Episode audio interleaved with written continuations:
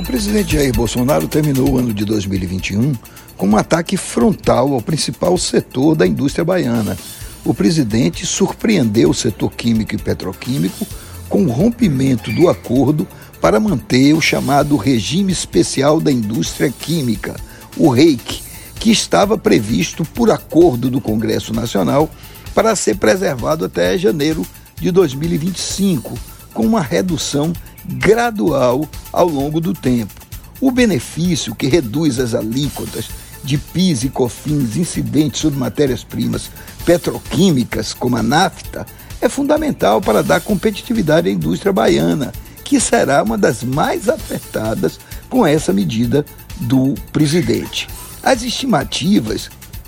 levam em conta que toda a cadeia será afetada e supõe um fechamento de até 85 mil postos de trabalho no Brasil inteiro e uma perda anual de arrecadação da ordem de 3,2 bilhões. Felizmente, esse,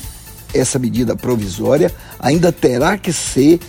submetida ao Congresso Nacional, mas é um erro brutal, porque de uma hora para outra tira a competitividade da mais importante indústria baiana, que é a indústria química.